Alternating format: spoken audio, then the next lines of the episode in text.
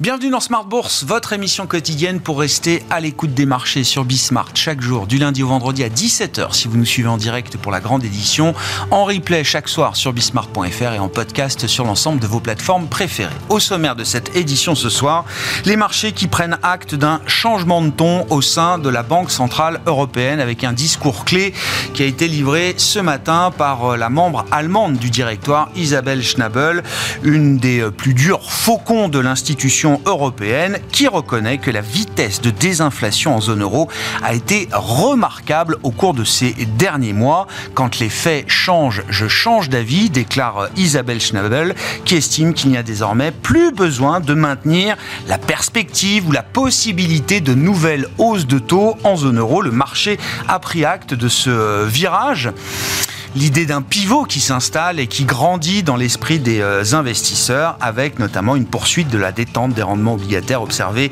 en zone euro aujourd'hui, et notamment un 10 ans italien, par exemple, qui passe symboliquement sous la barre des 4% euh, au cours de cette séance. Le thème du pivot, c'est bien sûr le grand thème de cette fin d'année et de l'année 2024. Nous en discuterons avec nos invités de Planète Marché dans un instant. Parmi les questions euh, qui sont soulevées également cette fin d'année, la question chinoise qui revient à nouveau sur le devant de la scène, alors que euh, sous euh, certains indicateurs, on voit les marchés actions chinois qui sont euh, au plus bas en absolu, en relatif également par rapport au reste des marchés actions mondiaux, y compris des marchés émergents. On a noté qu'une agence de notation avait émis une opinion négative sur la perspective de la note de crédit chinoise et on imagine que les investisseurs seront très attentifs aux prochains événements économiques qui ponctueront ce dernier mois de l'année en Chine avec une grande conférence annuelle organisée justement euh, autour des objectifs économiques 2024.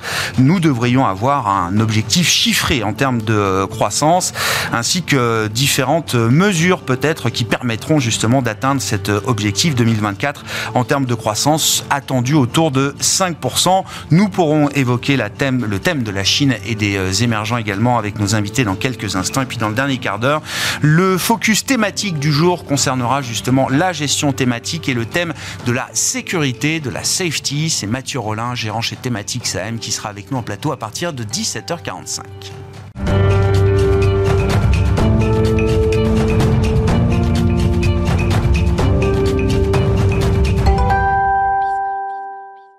Avant d'entamer notre discussion de marché, les infos clés du jour au terme de cette séance en Europe et des indices européens qui terminent au plus haut du jour, c'est avec Comme du Bois.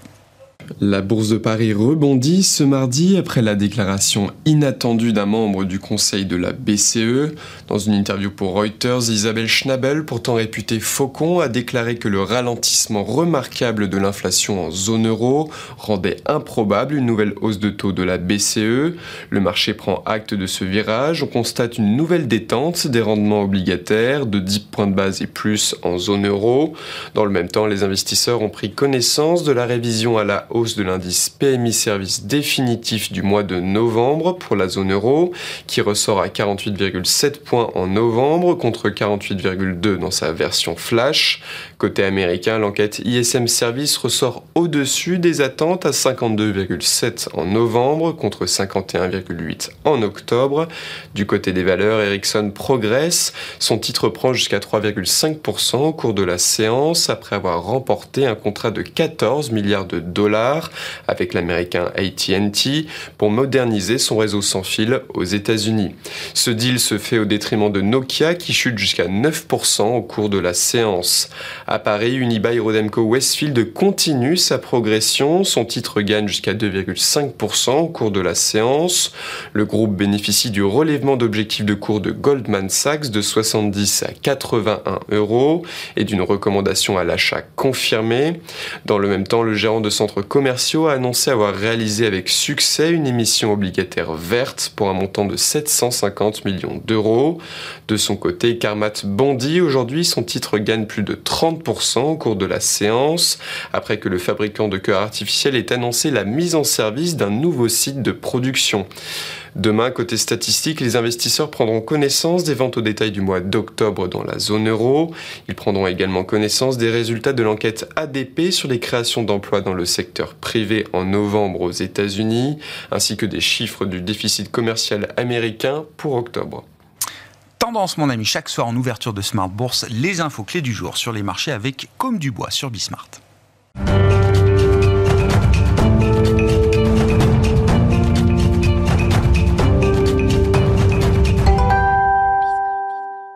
Trois invités avec nous chaque soir pour décrypter les mouvements de la planète marché. Céline Picmal-Prad est à nos côtés, présidente de Picmal Autumn Investments. Bonsoir Céline. Bonsoir Merci d'être là. Merci à Adrien Dumas de nous accompagner également. Bonsoir Adrien. Bonsoir, Vous êtes directeur des investissements de Mandarine Gestion et Kevin Lenouaille est à nos côtés également ce soir. Bonsoir Kevin. Bonsoir Merci beaucoup d'être là. Vous êtes directeur associé chez Avantgarde Family Office. Euh, votre état d'esprit peut-être, Céline, à l'issue de ce mois de novembre qui s'annonce comme un des mois clés peut-être de cette année 2023, qui a vu se cristalliser dans l'esprit des investisseurs euh, l'idée d'un pivot prochain des euh, banques centrales, l'espoir toujours tenace d'un soft landing de l'économie euh, américaine, hein, qui a participé à ce rallye généralisé du, du mois de novembre.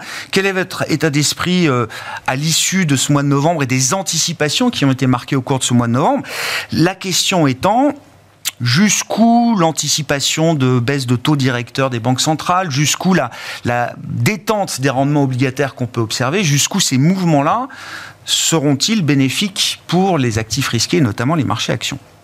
Écoutez, c'est une excellente question et c'est vrai que nous avons eu une année formidable finalement pour les marchés actions, avec un Nasdaq qui a fait plus 38%, un CAC 40 qui a fait euh, plus de 10%.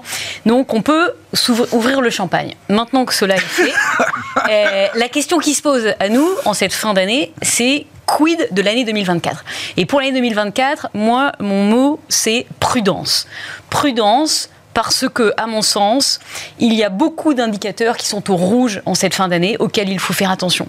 Premier indicateur, du côté de l'économie. On en a parlé tout à l'heure, mais on voit que les choses sont en train de se complexifier. On a des chiffres qui sont décalés, mais quand même, on a eu une augmentation du chômage aux États-Unis. On voit que ça fait sept mois qu'on a des recettes fiscales qui sont en baisse aux États-Unis.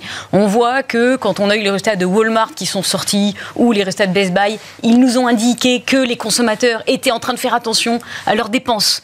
L'état d'esprit avait changé. On sait également que toute l'année 2023, on a attendu la récession. Elle n'est pas venue parce que on avait de l'épargne qu'on avait accumulée pendant le Covid. Cette épargne, elle était à 2 trillions de dollars. Elle est aujourd'hui à autour de 400 milliards de dollars. Donc on sait qu'on a déjà beaucoup été pompé dans cette épargne et que ça va être plus difficile pour l'année prochaine.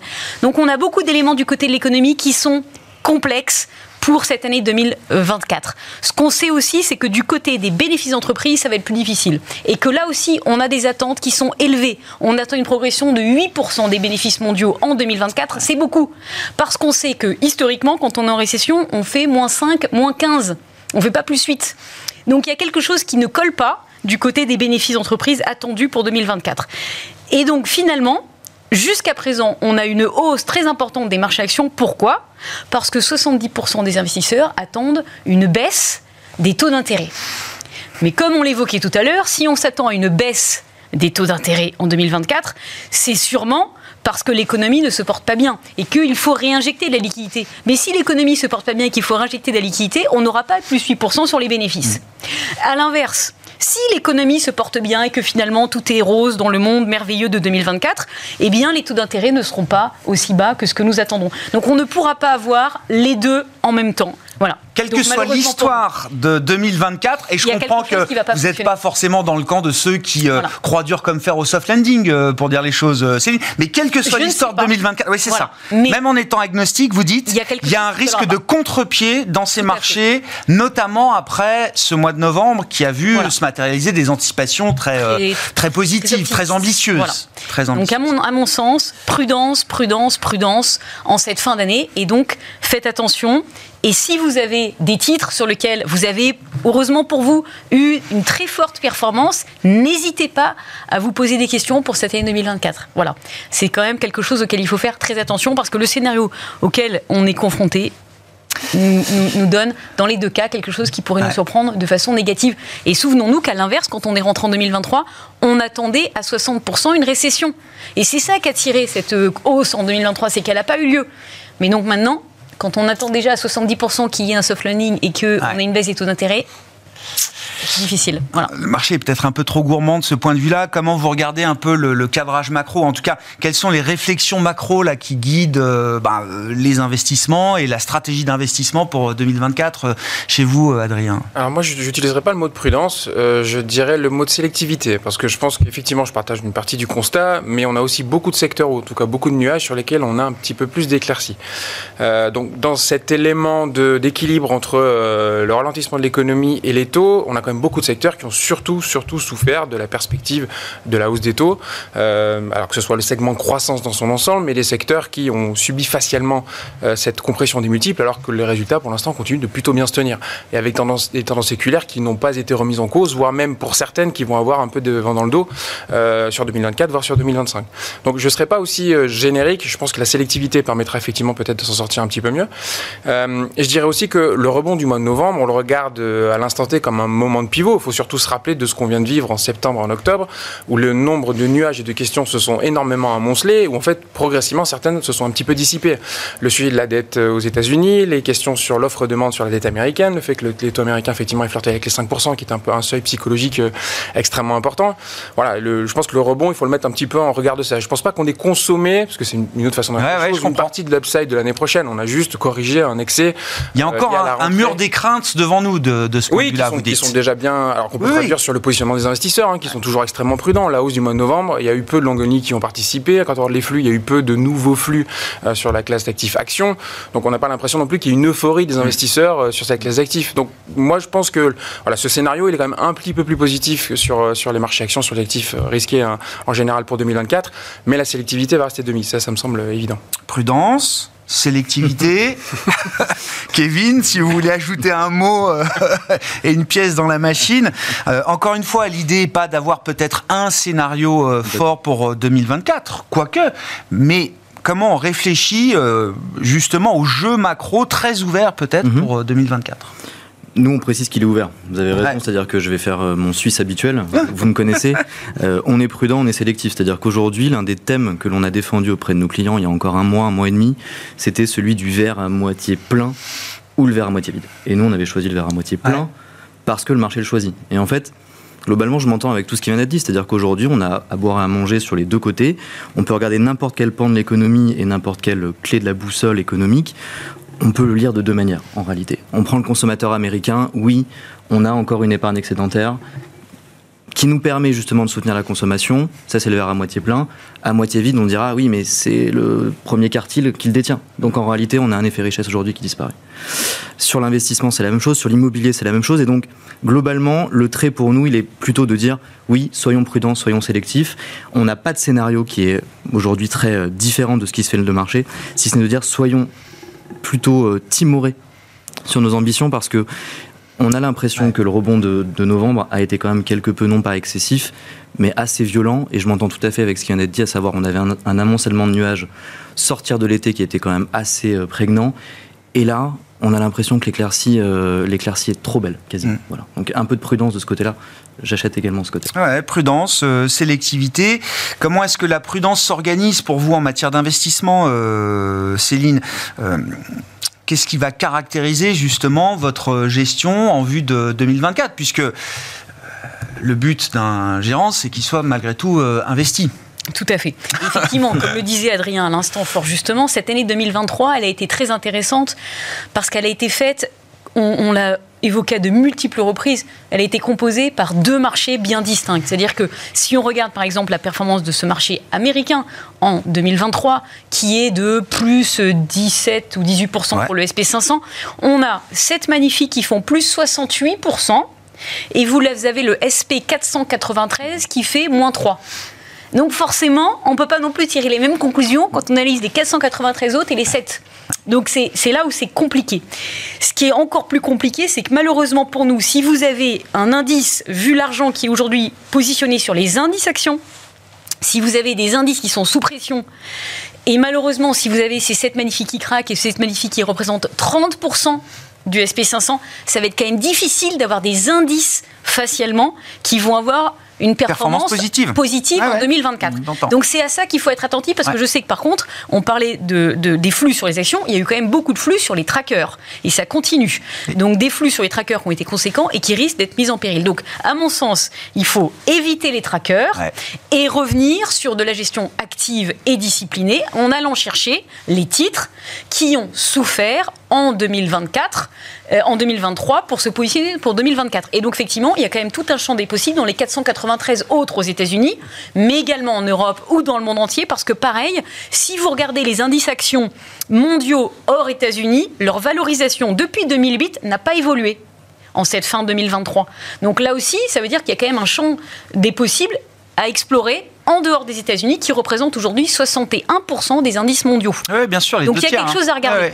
Ailleurs qu'aux États-Unis et ailleurs que les 7 magnifiques. Pourquoi C'est là qu'il faut chercher. Pourquoi est-ce que les chances sont importantes aujourd'hui? Pourquoi est-ce que la diversification pourrait à nouveau être récompensée? Alors, Parce que ça fait un moment qu'on entend ce, discours-là, tout à fait légitime, euh, Céline, mais c'est vrai que la concentration dans le même temps n'a fait que, que grandir. On reparle de l'époque Nifty 50 euh, désormais. On a atteint des métriques de concentration et de pondération dans les indices qu'on n'a pas vu depuis des décennies. Ou même qu'on a... Euh, ou même peut-être jamais. En fait, en fait, si vous regardez la concentration du marché action depuis 1929, euh, aujourd'hui, on a dépassé 2000 qui était notre précédent pic de concentration. Et donc on a, et on se rapproche de ce qu'on avait connu au moment de la crise de 29. Donc on a un niveau de concentration qui n'a jamais été atteint. Et donc effectivement, on sait quand même... Et il y a l'idée que ça se termine toujours assez mal bah Oui, c'est 100% là. Donc si vous avez une probabilité, alors vous pouvez jouer, hein, si vous voulez jouer, contre ces probabilités-là, mais la probabilité n'est pas avec vous. Voilà. C'est pas nous, ah notre métier, c'est quand même de faire des investissements. C'est pas de jouer au casino. Donc des investissements rationnels en essayant d'avoir les probabilités avec nous.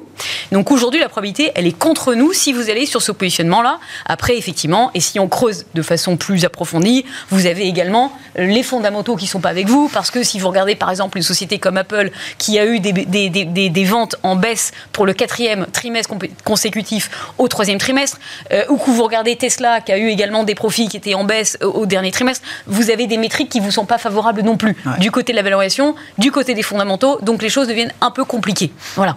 Donc effectivement, ça devient compliqué, mais ça n'empêche pas qu'il y a des choses à regarder, notamment donc ailleurs. Et euh, par exemple, vous avez un secteur qui peut être intéressant si on est prudent et qu'on veut pas prendre de risques à mmh. considérer. Il y a des sociétés comme Merck ou Johnson Johnson qui vont être avec des valorisations qui défient longtemps. Une société comme Merck ou Johnson Johnson, on est à moins 10% sur l'année 2023. On est avec une valorisation qui doit être à 11 ou 12 fois, un coupon qui va être autour de 3%. Et euh, il y a Johnson Johnson qui a commencé à annoncer euh, euh, son Investor Day qui dit on va faire une croissance de 6 à 7% pour les ventes. Alors c'est pas extraordinaire. Non, mais c'est mieux que la croissance mondiale, oui. C'est quand même bien. Et quand on est, à 10 ou 11 fois, et c'est pas une société qui va faire faillite demain. Intéressant le secteur de la pharma parce que là aussi, phénomène de concentration. Si vous n'aviez pas Ilili et, Novo, Tout à fait. vous faisiez pas la perf. Tout à fait. Donc regardons ailleurs. Et quand vous regardez ailleurs, il y a pas mal de pierres qui peuvent être tournés dans des secteurs qui ne sont pas pour autant extrêmement risqués et on n'a pas besoin de faire des paris macroéconomiques importants. Je sais que euh, l'investissement action se, voit sur un horizon euh, long terme. 5 ans et plus, hein, c'est quand même souvent ce qu'on recommande. Ce que vous décrivez là, c'est quelque chose qui peut payer l'an prochain? Céline? Je le pense, oui. Ouais. Oui, oui, j'entends. Oui, oui, effectivement. Il y a un schéma de marché, il y a une psychologie de marché qui sera plus favorable. Mais comme on disait tout à au 493 plutôt qu'au 7 magnifique. La probabilité qu'on continue sur de l'irrationalité avec une neige, avec une, une, glace aussi peu épaisse, la, la, probabilité n'est pas ah Voilà. Bon, les 7 magnifiques contre le. On se donne rendez-vous dans un an. avant, j'espère, avant quand même, euh, Céline. Euh, les 7 magnifiques contre le, reste du monde et, l'idée de la diversification. Je dis ça d'autant qu'on vient de, saluer ou en tout cas euh, marquer la disparition de Charlie Munger. C'était quand même le grand manquera de, de Berkshire Hathaway et de, de Warren Buffett. L'anti-diversification. Un portefeuille le plus concentré possible sur les convictions les, les, plus fortes. Ça a été quand même la manière dont ils ont géré euh, Berkshire Hathaway pendant 50 ans, 50 ans et plus. Donc il y a un vrai débat sur cette question-là. Oui, mais enfin, Alors, avec une vraie diversification à la fois géographique, sectorielle, voilà, une lecture des business models un peu plus fine que il y a un secteur qui est quand même très technologie, avec qui porte aussi quand même des stigmates au-delà même de, du fait que ce soit de la concentration. moi, je regarde les sept magnifiques comme surtout sept entreprises qui ont quand même à peu près les mêmes caractéristiques. C'est des grosses marges, des gros générateurs de cash flow, des bilans qui sont cash net.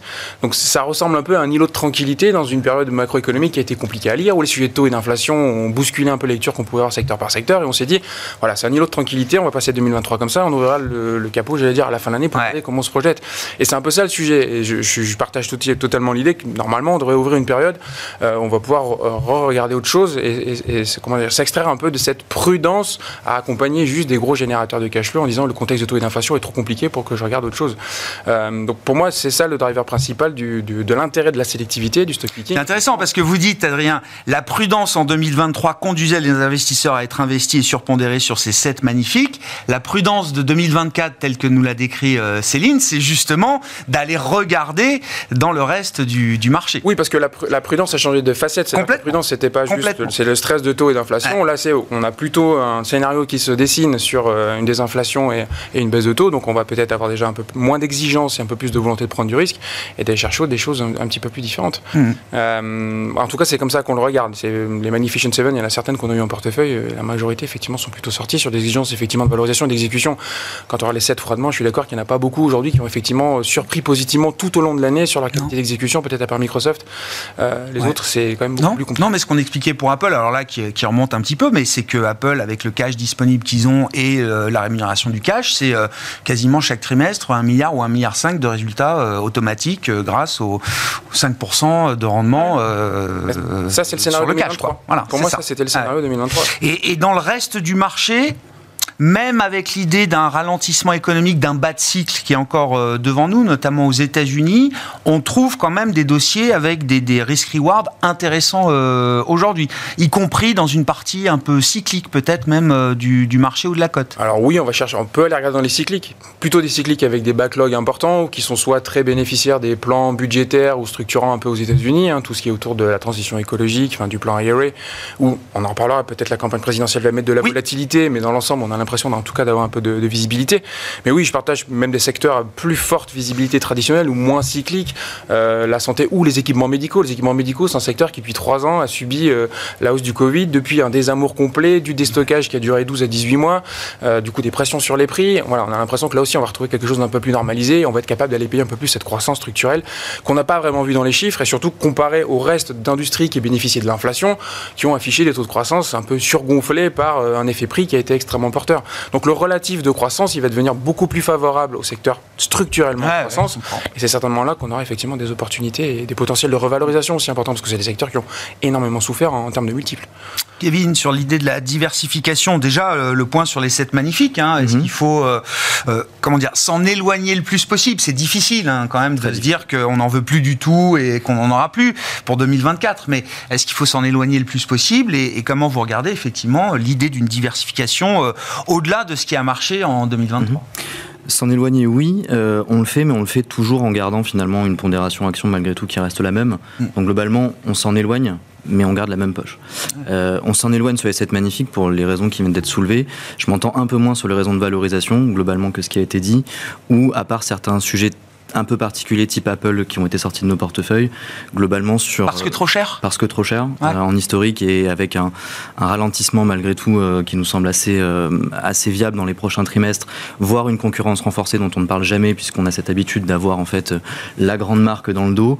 donc à part certains sujets comme ceux-là qui sont évacués, les autres ont été maintenus parce que la valorisation ne semble pas excessive, au mmh. contraire. sur du Amazon, sur du Microsoft, aujourd'hui on ne voit pas d'excès de valorisation on va mettre de côté la période Covid évidemment, mais lorsqu'on trace un plus grand trait, aujourd'hui par rapport à 2009, il n'y a pas de grands excès qui sortent finalement des bornes et qui nous incitent à sortir les dossiers, parce que globalement aussi, la concentration qui a été notée euh, tout à l'heure, c'est une concentration qui au regard de l'historique, par exemple, s'entend maintenant avec des, marques qui sont beaucoup plus prégnantes et beaucoup plus fortes qu'elles ne l'étaient il y a 50 ans, par exemple, quand on hmm. parlait de la concentration, me semble-t-il. Donc ça, on les maintient en portefeuille. En tout cas, j'allais dire, on les, on les raye pas du tout, tout, tout très concrètement. Est-ce qu'on va réintégrer d'autres secteurs? La, réponse là aussi est oui, parce que en effet, euh, la concentration malgré tout a laissé de côté certains secteurs au sein, des, au sein de la cote, et ça nous semble globalement assez intéressant de s'y repencher.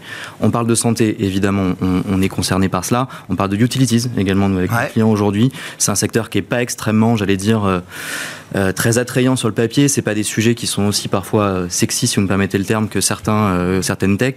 Malgré tout, on a des valorisations aujourd'hui qui sont pas forcément très excessives. On a au contraire, justement, un peu des sentiments de cash flow qui sont là, au contraire, assez fournis. Et on a au contraire des endettements qui étaient très sous pression du fait de la hausse d'été et qui aujourd'hui pourraient être vus euh, de manière très, totalement différente. On a des bilans qui restent relativement sains, on n'a pas d'excès d'endettement sur certains. Hmm. Oui, donc des secteurs assez tranquilles. oui, oui, absolument. Euh, absolument. Prudence, Oui, oui, je retiens bien, euh, effectivement. Euh, est-ce que, alors je, réfléchis aussi, je regarde ce qui s'est passé au mois de novembre. On a vu le secteur de l'immobilier coté mhm. rallier très puissamment. Est-ce que là, c'est quelque chose, effectivement, qui peut faire partie d'une stratégie 2024, dans le sens où, effectivement, la baisse des taux, typiquement, va profiter mhm en premier lieu à ce genre de secteur euh, lourdement endetté.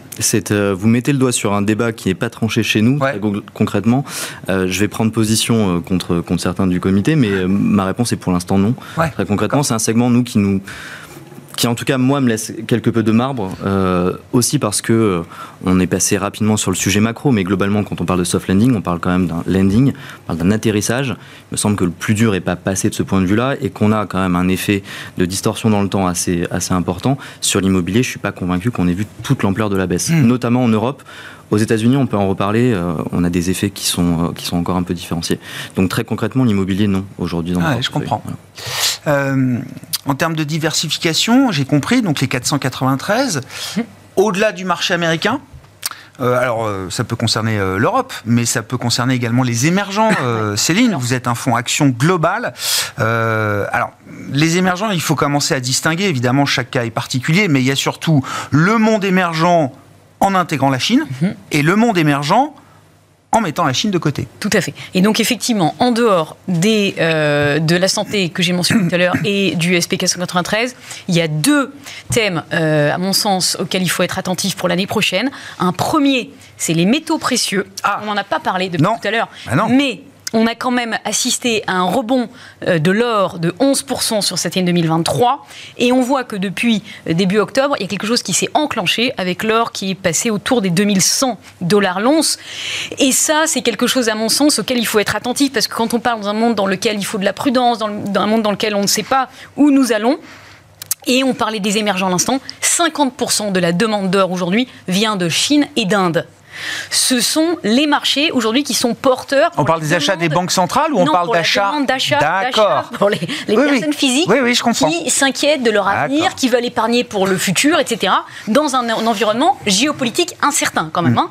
On n'en a pas non plus parlé depuis tout à l'heure, mais on est en, face d'un environnement géopolitique qui est extrêmement euh, obscur. Donc dans cet environnement obscur, on voit un réflexe dans euh, ces pays émergents vers l'or. Et comme les pays émergents représentent un pourcentage de la population de plus en plus élevé, effectivement, ça nous fait une demande importante. Et l'autre demande, ah, eh sur l'or, les banques centrales. Oui, les banques centrales, on a une augmentation de, 40, de 14% de la demande de la part des banques centrales en 2023 mm. sur les 9 premiers mois de l'année. Là aussi, en raison de ce contexte géopolitique plus incertain, parce que on ne sait pas de quoi demain va être fait, notamment du côté des États-Unis et du côté du dollar. Et donc, on assiste à un renforcement de euh, transactions hors dollar avec euh, notamment un étalon or qui avait été utilisé par le passé. Mais cela étant dit, ce qui m'intéresse du côté des euh, sociétés minières cotées, alors c'est ça, notamment Barrick, euh, par exemple, pour en parler, pour en parler d'une en particulier, Barrick Gold. Ce qui est intéressant, c'est que vous avez une société pour laquelle vous avez une augmentation de la production de 30% entre maintenant et 2030. Donc quand on cherche de la croissance, j'ai de la croissance mmh. dans un environnement où il n'y a pas eu d'investissements qui ont été faits pour explorer des métaux depuis au moins 15 ans parce que contrainte ESG, parce que hausse des taux d'intérêt, et donc les juniors notamment ne peuvent pas aller explorer de nouvelles ressources. Donc pas de pas d'exploration. Eux, ils ont une augmentation de leur production et baisse des coûts d'exploration qui ont commencé au dernier trimestre 1,1% pour Barrick la dernière, lors du dernier trimestre, et ça va continuer au Q4 encore plus fort, et en 2024 encore plus, parce que bah, une meilleure maîtrise de leurs coûts dans un environnement où l'inflation euh, est mieux maîtrisée aujourd'hui. Donc on a une augmentation de la demande, une offre qui est limitée, des coûts qui sont maîtrisés et donc des bénéfices qui sont en pleine progression et une société qui se valorise à 10 fois. Donc c'est un cocktail qui, à mon sens, fait du sens pour des investisseurs qui veulent un positionnement différent pour 2024. Et c'est intéressant. Ouais, ouais. Non, mais les minières, ça m'intéresse parce que qu'est-ce qui caractérise l'investissement en action dans des minières euh, euh orifères, euh, mhm. en l'occurrence, par rapport à quelqu'un qui euh, prendrait ben, un tracker sur l'or, etc. Dans un fonds comme le vôtre, il faut être investi en action. C'est ce que je comprends, Céline. mais il y a un intérêt à être sur des minières plutôt qu'à être sur de l'or papier tel qu'on peut le jouer assez facilement sur les marchés. sur, la, sur une société comme Barrick, vous allez non non seulement avoir de l'or, mais vous avez aussi du cuivre. D'accord. Donc vous allez avoir, euh, vous allez pouvoir profiter effectivement de cet élan potentiel sur l'or physique, mais vous allez également profiter du fait qu'on parlait tout à l'heure de la transition énergétique. On sait tous qu'on a bien identifié. de cuivre qui va être demandé et qu'on a une, un manque patent de cuivre d'un point de vue mondial. Donc vous allez pouvoir en profiter parce que dans chaque mine d'or, vous avez également du cuivre. Hmm. Voilà. Donc ça vous permet de profiter sur ces deux tableaux-là en même temps et de profiter également de l'écartement des marges entre, enfin l'écartement de, de, entre le coût, coût de production qui, reste fixe et euh, votre euh, vos gains qui eux profitent de l'expansion euh, des cours. D'accord. Donc, ça c'est vous avez du levier. Le thème des précieux à travers les minières. Voilà. Donc ça c'est l'or avec du levier, on va dire. Voilà. Donc ça c'est intéressant. Et la deuxième partie qui me semble intéressante dont on parlait tout à l'heure, c'est qu'effectivement les émergents sont au plus bas en relatif par rapport aux États-Unis. donc il faut retourner à 2000 pour avoir un tel écartement de valorisation. Les émergents avec la Chine. Les émergents avec la Chine. Effectivement, la Chine, c'est encore pire. Mais donc, dans les émergents, il y a deux choses intéressantes. Puisqu'on parlait des minières, L'Amérique latine, en général, se porte bien quand les matières premières se portent bien. Et on voit d'ailleurs que le Brésil est à plus 22% cette année. Donc ça, c'est un marché qui me semble intéressant et qui a une profondeur avec des, sociétés intéressantes. Et puis, moi, je continue à penser qu'on ne peut pas penser euh, investir aujourd'hui pour le monde de demain en pensant que la Chine n'existera pas. Voilà. Donc je persiste et signe à investir en Chine. Ouais. Sentiment euh, très négatif hein, sur la Chine. Bon, on verra ce que donne cette grande conférence. J'ai l'impression qu'il y a des attentes quand même sur l'idée quels sont les objectifs que va se fixer la Chine l'an prochain. Il y a eu beaucoup d'espoir en début d'année sur la Chine, assez vite déçu. On arrive en termes de cette année avec un sentiment très négatif. Est-ce qu'il y a la possibilité de revoir des espoirs effectivement naître euh, autour de la Chine pour euh, pour 2024 Bon, sur le thème émergent, Adrien, est-ce que c'est une, une bonne source de diversification effectivement pour 2024 Et puis là aussi, la question de la, de la, de la taille euh, des, des, entreprises peut être aussi un outil de diversification. On parle des 7 magnifiques ou même des 480, enfin du S&P 500. Il y a aussi tout ce qui concerne les entreprises de taille intermédiaire ou de plus petite capitalisation encore. Euh, tout à fait. Alors pour répondre sur la question des émergents, euh, moi je pense que ce qu'on oublie un peu, c'est que dans la tête des investisseurs américains, c'est une prime géopolitique qui n'a fait qu'augmenter. Et pour la majorité, en tout cas pour côtoyer de temps en temps des gros investisseurs américains, investir en Chine aujourd'hui, c'est un sujet géopolitique beaucoup trop complexe. Mm. Alors, sans parler des règles extra-financières qui finissent aussi par souvent pénaliser ce genre de géographie, euh, quand vous avez euh, un nouveau président en Argentine, euh, ben, la situation qu'on connaît dans certains pays, plus la Chine qui a, d'un point de vue diplomatique, mais d'un point de vue même militaire, clairement musclé son jeu, il y a des enjeux effectivement d'investisseurs qui se posent par rapport à ces géographies. Donc, une mm. partie de la décote, elle s'exprime certainement en partie à, à cause de ça. Effectivement, effectivement, alors qu'on avait un scénario 2023 qui était très, très positif sur la Chine, les flux ont été quasiment négatifs toute l'année sur, sur cette zone géographique. Et ce potentiel de flux, il s'est structurellement réduit aujourd'hui. Ça ne veut pas dire qu'il n'y a pas de flux qui reviendront sur la Chine, mais en tout cas, en taille, il y a des flux qui ont structurellement disparu de, de, de, cette zone. La Chine réfléchit à le compenser. Hein. Il a, comme notamment dans, dans, les, enjeux de réforme, il y a la volonté de développer des 401K pour euh, toutes les entreprises euh, chinoises. Pour, euh, donc c'est l'épargne retraite des Américains, c'est ça Et donc côté, côté chinois, ah on déploie ce genre de dispositif pour que bah, les Un PER chinois, quoi. effectivement ouvrent et achètent des A-shares sur, sur, sur, la cotation chinoise, ce qui pourrait être un flux intéressant pour, pour le pays. Mais dans l'ensemble, je pense que oui, cette prime géopolitique, elle reste là, d'autant plus qu'on a voilà, cette démocratie démondialisation, ces enjeux géopolitiques qui sont quand même de plus en plus prégnants et qui, si Donald Trump euh, revient, enfin en tout cas euh, est particulièrement présent dans la campagne présidentielle, vont à mon avis continuer à mettre de la volatilité sur ces sujets et sur ces enjeux. Donc pour l'instant, par rapport à ça, on reste assez prudent. Le pays émergent qui nous a beaucoup plu, euh, qui continue à nous plaire, c'est l'Inde, pour un sujet de, de, allez, de base industrielle internationale c'est quand on regarde froidement euh, et quand on constate que Apple et Tesla viennent de quasiment décider que leur prochaine plateforme de production c'était l'Inde, mm. je pense que c'est un signal assez important sur un pays qui, bah, sous l'angle géopolitique en tout cas, a l'air un petit peu plus safe que les autres, avec euh, une, comment une démocratie dont on peut discuter, mais qui en tout cas est peut-être un peu plus lisible que certains autres pays émergents, euh, et avec un enjeu d'inflation qui a été très bien géré. Alors là encore, hein, avec des enjeux géopolitiques parce que c'était des accords bilatéraux, notamment avec la Russie, qui ont permis de beaucoup limiter l'inflation sur l'importation des, prix des matières premières. Mais certainement, une économie qui a un, potentiel et de devenir une plateforme d'exportation assez, assez intéressante dans ce monde un peu changeant et de cette mmh. géopolitique. Ça peut être un point d'ancrage. Oui, assez intéressant. Ah en Asie du Sud-Est, ça, ça, le devient clairement. Euh, l'alternative de la Chine pourrait effectivement, sur certains aspects industriels, devenir l'Inde. Euh, puis avec euh, un savoir-faire d'ingénierie et aujourd'hui des compétences et un niveau d'éducation de la, de la. Ça a bien marché hein, déjà l'Inde. Enfin, oui, dire, ce qu'on dit là, déjà cette année. Oui, c'est ça. Mais alors beaucoup tiré par euh, une partie de construction d'indices qui est très liée au, en dérivé seconde de l'intelligence artificielle, puisqu'il y a beaucoup de, consulting, euh, IT services euh, dans, dans, la bourse indienne, et aussi parce que la consommation est extrêmement bien tenue du fait d'une inflation qui reste extrêmement basse, grâce notamment à ces accords bilatéraux signés avec la Russie. Mais oui, on considère que c'est un, pays qu'il faut continuer à regarder de près. Et un peu sur la même idée, je trouve que d'un point de vue géopolitique, le Japon aujourd'hui fait office un peu de nearshoring et de friendshoring pour beaucoup d'économies. Mm. et elle donne un peu l'impression d'être un petit peu voilà, en dehors des enjeux géopolitiques et de pouvoir continuer à se, déployer, aussi bien, euh, les en tout cas les industriels japonais réussissent plutôt bien à, continuer à se déployer, à se développer, à gagner des parts de marché sur le sol chinois, mais aussi travaillent euh, largement avec les, industriels américains sur tous les enjeux de l'Inflation Reduction Act. On voit beaucoup d'industriels euh, japonais venir investir sur le sol américain. Et ça, c'est un argument sur le Japon qui est fort et qui va au-delà de ce que fera la Banque du Japon dans les bah, prochains mois, les prochains trimestres. Cette année, le Japon, tout le monde s'est emballé, mais quand on le regarde en euros selon les trébuchants, ah bah c'est pas grandiose. Hein. la dévaluation du yen, elle est quand même assez impressionnante cette année. Euh, donc nous, on considère qu'on n'est quand même pas, euh, pas très loin du bout sur cette dévaluation, en tout cas par rapport à d'autres paniers de devises, et donc que le Japon en tant que tel pourrait devenir une plateforme euh, intéressante en termes de performance l'année prochaine. Oui, c'est ça, sans être obligé de se couvrir sur la devise. Ce qui est un peu nouveau quand, même. Oui, effectivement. Euh, pour, pardon, pour finir sur les petites capitalisations, oui, là, alors il y a beaucoup d'indicateurs qui flashent vert. On est sur la troisième année consécutive de, sous-performance, entre 8 et 10 par an. Plus on descend en taille de capitalisation, plus c'est violent. Donc euh, les mid ont fait moins bien que les larges, les small ont fait moins bien que les mid, les micros ont fait encore moins bien que les mm. small. Euh, les flux ont été absents complètement, voire avant dans, de, de face clairement sur toutes ces tailles de capitalisation. Il y a un indicateur qui le traduit très bien, c'est le rendement. C'est la première fois que le rendement des small est supérieur au rendement des large cap. Ah c'est quoi 7-8% de rendement, c'est ça euh, voilà. Après, je suis d'accord, il y a des enjeux de est-ce que nos attentes de résultats sont pas un peu trop hautes? Il y a des enjeux d'économie domestique qui sont importants.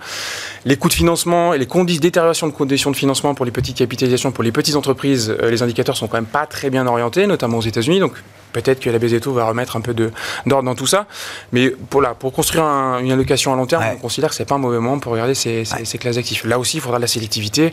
Là aussi, il faut faire attention à la, qualité des bilans, mais c'est certainement. Et ça devient un risque de ne pas avoir de small cap aujourd'hui dans une allocation pour 2024, globale. quelque chose de, diversifiant et de différenciant en termes de performance. C'est des segments de marché qui vous intéressent euh, Complètement, absolument. je vais passer tout en revue. Euh, l'or est l'un des rares qui nous intéresse pas ah. aujourd'hui. Ah, d'accord. Euh, J'en suis navré. Mais les minières orifères peuvent s'entendre, donc ah. ça, ça a de l'intérêt. Sur l'or, typiquement, on est on n'est pas acheteur et on ne l'est pas structurellement du fait justement de, des banques centrales qui jouent euh, dans le jeu de quilles, en réalité qui nous gênent considérablement. Et l'épisode ukrainien, enfin russo-ukrainien, typiquement pour nous a montré le fait de ne pas s'exposer à l'or, si ce n'est par des minières encore une fois, euh, donc du tracker or par exemple, aujourd'hui plutôt exclure de nos portefeuilles. Euh, sur l'épisode ukrainien, très concrètement, euh, vous aviez deux principaux acheteurs avant le conflit, qui étaient notamment la Banque centrale de Russie, un peu les autres banques centrales, mmh. notamment la Thaïlande en Asie. Évidemment, sur le conflit, vous devez soutenir le rouble. Que faites-vous? Vous larguez vos réserves. Mmh. ça a créé une pression fantastique sur l'or. On a eu un léger push de l'or au moment euh, du début du conflit. Dans les jours qui ont suivi, c'est ouais. refadé. hein. Ouais. Donc, euh, donc pas mal de méfiance de ce côté-là, mais les minières rentrent pas évidemment dans, dans ce cadre-là. Oui, on parle d'entreprise. Oui, bien sûr, bien sûr. Sur la partie, euh, sur la partie émergente, on n'arrive pas à repasser le cap euh, pour une bonne raison, c'est que la Chine aujourd'hui joue beaucoup en effet dans nos réflexions. La difficulté en effet pour la Chine, c'est la difficulté géopolitique. Il ne nous semble pas que la difficulté justement soit passée et comme ça a été dit, les élections qui arrivent face à Mm. nous pourraient en plus remettre euh, entre guillemets, euh, j'a- j'allais dire du sel sur la plaie, on va le dire comme ça. Et donc aujourd'hui, on n'a pas du tout envie de se battre sur le flux international, euh, contre le flux international. L'Inde qui a été Ouais. signée. On se pose aujourd'hui la question justement de son attrait réel en interne et on se demande justement quelle est la, la part justement de la dérivation de flux qui a été faite de la Chine vers l'Inde qui pourrait expliquer le soutien. Et donc de ce point de vue-là, euh, on a très envie d'avoir de l'émergent en portefeuille. On n'en a pas par un vœu sûrement de prudence excessif parce que potentiellement on va passer à côté de, de quelque chose.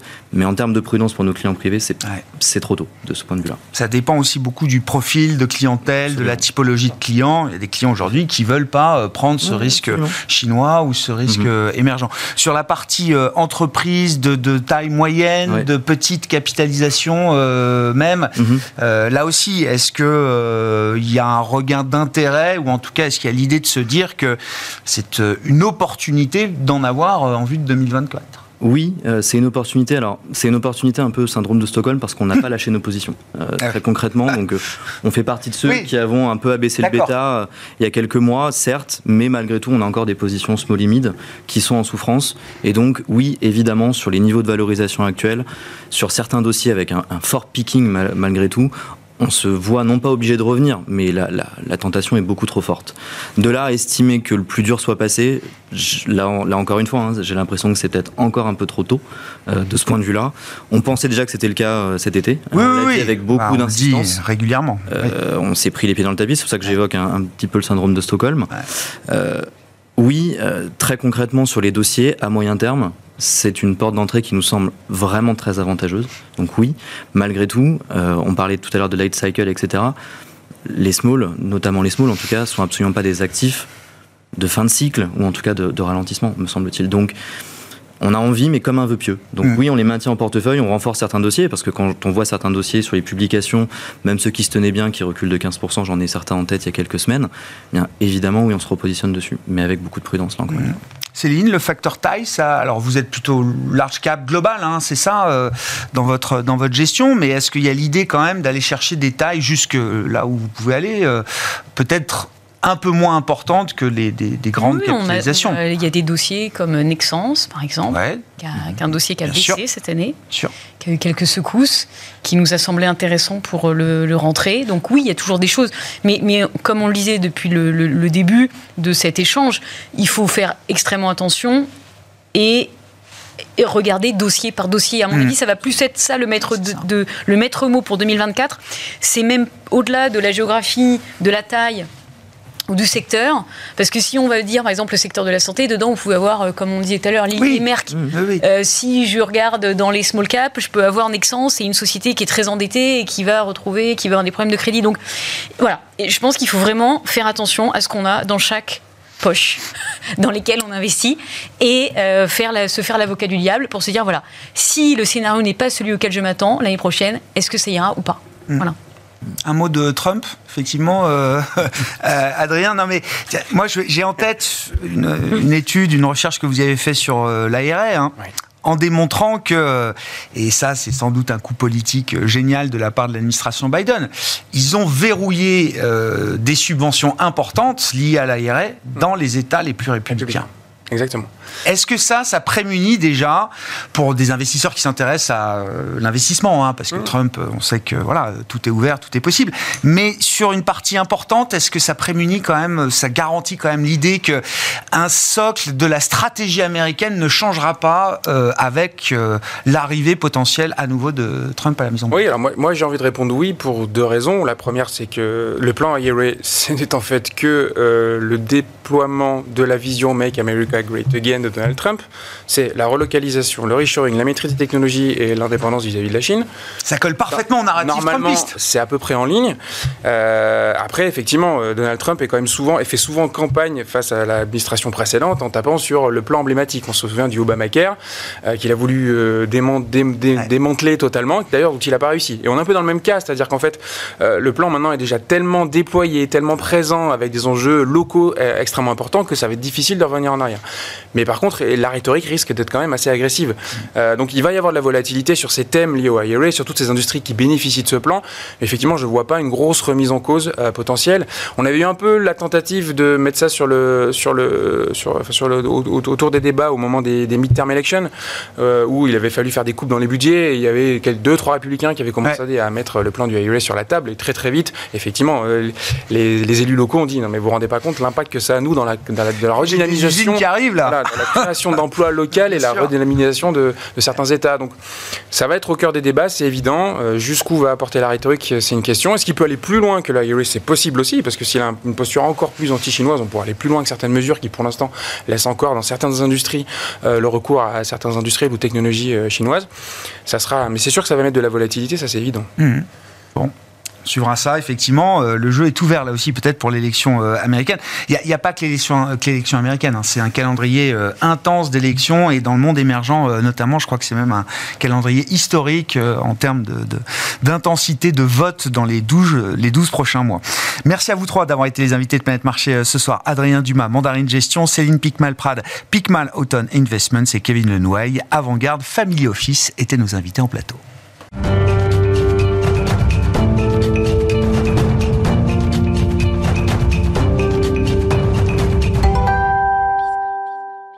Le dernier quart d'heure de Smartbourg chaque soir, c'est le quart d'heure thématique. Nous allons parler justement ce soir de la gestion thématique en général et du thème de la sécurité, de la safety en particulier avec Mathieu Rollin qui est gérant chez Thematics Asset Management. Bonsoir Mathieu. Et vous pilotez notamment la stratégie, le fonds dédié à la safety qui s'appelle Safety chez euh, Thematics euh, AM euh, Mathieu. Un mot quand même de, de l'ambiance générale au terme de cette année 2023 pour la gestion thématique, euh, notamment après une année 2022.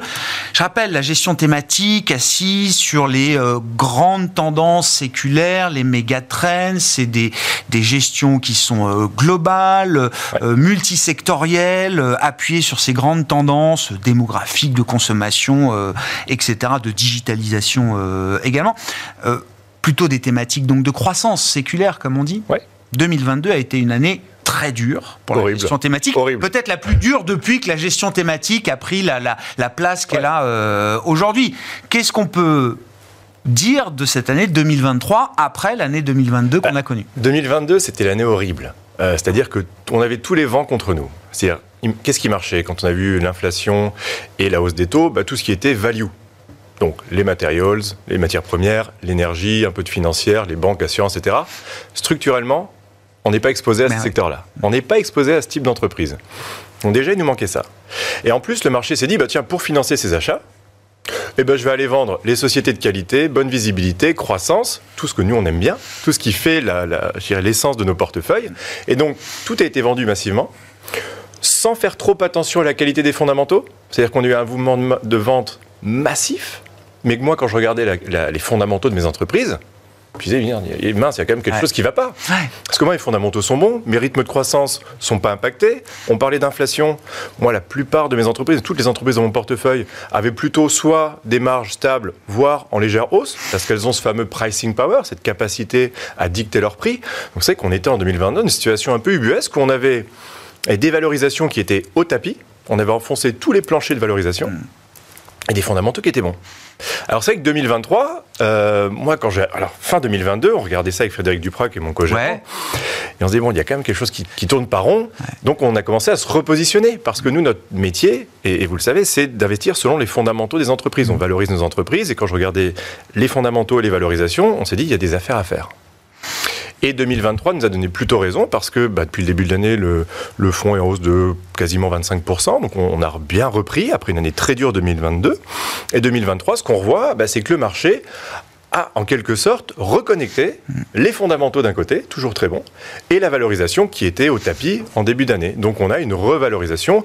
Ça peut être la cybersécurité, le paiement euh, fonctionne aussi bien, sécurité au travail fonctionne très bien. Donc différents sous-thèmes comme ça Ah ouais. qu'on développe dans le fond qui se comportent très bien depuis le début de l'année. C'est important quand même parce que ces, ces moments de stress test, je trouve que c'est toujours très riche d'enseignements euh, pour, euh, pour la suite. Ça permet de tester quand même les convictions et, et les, les, les modèles d'investissement sur la, sur la base desquels on a construit les, les, les portefeuilles. Ça permet de valider aussi tout simplement que les, les tendances qu'on a identifiées comme étant des tendances séculaires sont bien des tendances solides qui peuvent justement traverser des épisodes comme, euh, comme 2022, euh, Alors, Mathieu. Faut, faut savoir faire le dos rond. Alors c'est vrai que là, je suis, je suis ravi, j'ai un sourire euh, aujourd'hui, je suis Ouais, ravi ouais, de vous voir. Non, mais 2022, bien j'avais pas le même. Ça a dû Mais trotter dans la tête, hein, ça a trotté, bien on sûr. se remet en question, mais l'avantage, et c'est vrai que chez Thématiques, on a un process qui est extrêmement structuré, Ouais. et nous, notre job, c'est d'appliquer notre process. Mm. Donc on n'a pas changé notre style d'investissement euh, parce que si en 2022 on s'était amusé à aller acheter des banques, à aller acheter des, matéri- des matières premières ou de l'énergie, bah, c'était le meilleur moyen de se prendre les portes de saloon. Bien sûr. Ce qu'on a fait, c'est que bien sûr, on est resté sur nos entreprises. On a réduit la voilure quand on a vu le vent tourner. Naturellement, on a réduit la voilure. Alors, quand on regarde dans le rétro, on se dit bien peut-être pas assez. Oui. Ça, ça c'est un fait. Mais malgré tout, on a réduit la voilure certains titres. On a renforcé les titres plus défensifs. C'est-à-dire ce qu'on a fait au sein de notre Ouais. univers d'investissement. Mais on n'a pas dérogé à notre process d'investissement. Ce qui fait que, depuis le début de l'année, le rebond est là, et ce qui fait que depuis la création du fonds, on affiche une perf annualisée de plus de 12%, donc plus 12% par an, ce qui me paraît plutôt, euh, plutôt pas mal. Euh, vous fêtez les 5 ans Ouais, vous allez fêter, c'est ça, les bientôt, 5 ans, hein, dans- pour thématiques jours. et pour, euh, pour les fonds euh, Ouais. originaux de la gamme euh, Euh, on- ça. le mois de décembre marque euh, les, les, les 5 Ouais, ouais, ans d'histoire. Toujours un track euh, important, effectivement. Les 3 ans, les 5 ans, c'est des tracks. étapes euh, fondamentales, exactement, qui sont très regardés par euh, les investisseurs, les partenaires, les, les clients et les distributeurs. Qu'est-ce qu'on peut dire en, en matière d'investissement pour le, le, le- le thème que vous, euh, que vous gérez, euh, Mathieu? Donc c'est safety et, et cyber, hein, c'est ça, hein, c'est les deux. Alors, c'est la sécurité au safety sens au sens très large. Et donc dedans, il y a aussi la cybersécurité. Il y a de la cybersécurité. Qu'est-ce qu'on peut dire des, des- des perspectives générales du thème safety Effectivement, que je ne veux pas résumer à la cybersécurité, Ouais, puisque vous non, l'avez dit, il y, a, il y a plusieurs sous-thèmes et il y a plusieurs segments de marché qui composent la, ce la thème de la diversification, sécurité. elle est absolument essentielle dans notre thématique parce que si on était uniquement un fonds cyber, on aurait un biais tech beaucoup trop important, pas assez de diversification à la fois des moteurs de croissance, des moteurs de performance Très et des monosectoriel. risques. Oui, oui. Bah, on serait même, enfin. Je fais une petite parenthèse. La gestion thématique, c'est pas une gestion sectorielle, c'est pas une gestion industrielle. Un fonds cyber, c'est un fonds industriel. Moi, je gère un fonds sur la sécurité. Donc, Ouais. J'ai de la cybersécurité, j'ai de la sécurité des paiements, j'ai de la sécurité sanitaire, j'ai de la sécurité des transports, de la sécurité de la vie Très clair. quotidienne et de la sécurité du travail. Très Donc j'ai six sous-thèmes qui me permettent d'avoir quelque chose d'extrêmement diversifié. Et c'est vrai que les perspectives sont bonnes. J'aime, il y a une phrase que j'aime bien dire, c'est que la sécurité c'est partout tout le temps. Ça veut dire quoi? Ça veut dire qu'on peut pas se passer de sécurité. Donc ce qui veut dire que j'ai en permanence une demande pour euh, les produits, les services fournis par les entreprises dans lesquelles je vais investir. Et en ce moment, ce qui marche très très bien, c'est tout ce qui est cybersécurité. Ouais. J'ai la chance de revenir d'une conférence aux États-Unis où j'ai pu voir beaucoup de patrons d'entreprises dans le domaine digital principalement, à la fois dans le domaine cybersécurité, data center, sécurité des paiements. Et on voit que tout ce qui est lié à la sécurisation des données, impulsé par l'intelligence artificielle. Parce qu'on voit bien que ça, ça crée de nouveaux besoins en termes de sécurisation des données, d'accès aux données et de stockage des données. J'ai eu la chance de voir une entreprise américaine qui spécialise dans les, dans les data centers, les, les centres de données, et le directeur financier me disait, si je pouvais multiplier par 4 la vitesse de construction des data centers, je le ferais. La demande est intarissable.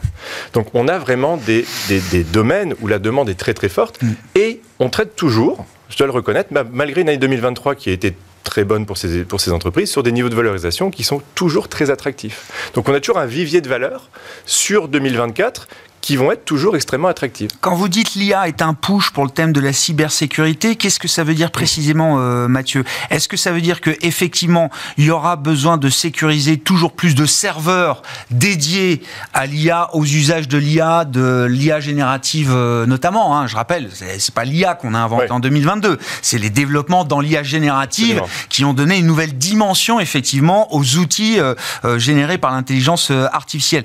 Ou est-ce que c'est l'idée que euh, finalement euh, le, le- le- le développement de l'IA générative euh, multiplie le risque d'attaque informatique dans le monde Ben, en fait, c'est assez bien résumé, c'est à la fois une menace et une opportunité. C'est une menace parce que l'IA générative, ça va permettre une chose fondamentale, c'est diminuer le coût des cyberattaques. Ça, c'est le nerf de la guerre. C'est-à-dire qu'avant qu'on ait tous ces développements avec ChatGPT, etc., on pouvait, quand on était un pirate euh, un petit peu chevronné, quand même aller sur le dark web, ce fameux dark web, et acheter comme des petits modules de cyberattaque. C'est-à-dire qu'il y a des groupes de pirates qui sont organisés comme des multinationales et qui vous vendent des modules. Vous mettez les, comme des briques, vous mettez ces briques ensemble et ça vous permet de mettre en place une cyberattaque. Donc avec, il faut un peu de connaissances techniques, mais on s'en sort. Avec, résumons à ChatGPT, hmm. l'IA générative, maintenant, vous pouvez générer automatiquement des lignes de code. Donc, quelqu'un comme moi qui ne connaît pas grand-chose, bah, à la limite, je pourrais presque mettre en place une cyberattaque parce que avec cette IA générative, bah, le système, l'IA, écrit les lignes de code pour moi. Je ne vais pas le dire trop fort, mais ça démocratise le, piratage informatique. Complètement. Et ce qui veut dire que le coût c'est au ras des pâquerettes. donc ça devient très facile de mettre en place des attaques. Mais ce qui veut dire qu'à côté de ça, la demande pour les solutions de cybersécurité bah, va continuer à exploser. Parce qu'on voit bien qu'on a à la fois cette évolution technique, technologique, et puis à la réglementation. Il y, a une, réglementation aux États-Unis qu'on peut mentionner, vous l'avez certainement déjà mentionné, mais qui oblige les entreprises à déclarer au bout de quelques jours quand elles sont victimes d'une cyberattaque. Imaginez la pression sur les entreprises, parce qu'avant elles le cachaient un peu sous le tapis. Maintenant elles n'ont plus le choix. La SEC les oblige à divulguer ça. Donc imaginez la pression sur les PDG d'entreprises américaines pour s'équiper en solutions de sécurité parce qu'ils ne veulent pas faire les gros titres en disant un tel, un tel, un tel a été piraté. Donc ce qui fait que structurellement, on a une demande qui va rester extrêmement forte pour les années à venir. C'est la fameuse croissance séculaire, croissance de très long terme, qui s'illustre parfaitement le domaine de la cybersécurité. Et c'est bien perçu de la part des, entreprises, des corporates, comme un investissement. C'est-à-dire que c'est plus euh, le côté euh, coût informatique, on appelait ça sécurité informatique. Ça me coûte cher, euh, mon DSI me demande de changer mes logiciels, mes trucs, mes machins. Je vais attendre un an de plus, économiser un peu sur ma trésor, je reporte un peu l'investissement parce que je vois que c'est un coût et un coût qui n'est pas productif forcément pour euh, mon entreprise. De ce point de vue-là, le regard des dirigeants d'entreprise, parce que j'espère que ça se joue au plus haut niveau quand même ce genre eh ben, de eh ben, décision aujourd'hui, le, regard a changé. C'est un bon point, c'est exactement ce qui a changé. C'est-à-dire ça fait quelques années maintenant, les dossiers de cybersécurité sont, sont tombés sur le haut de la pile des, PDG, des, directeurs financiers, tout ce qui est ce qu'on appelle le C-level. D'accord. Euh, alors, avant, c'était en effet juste un département IT.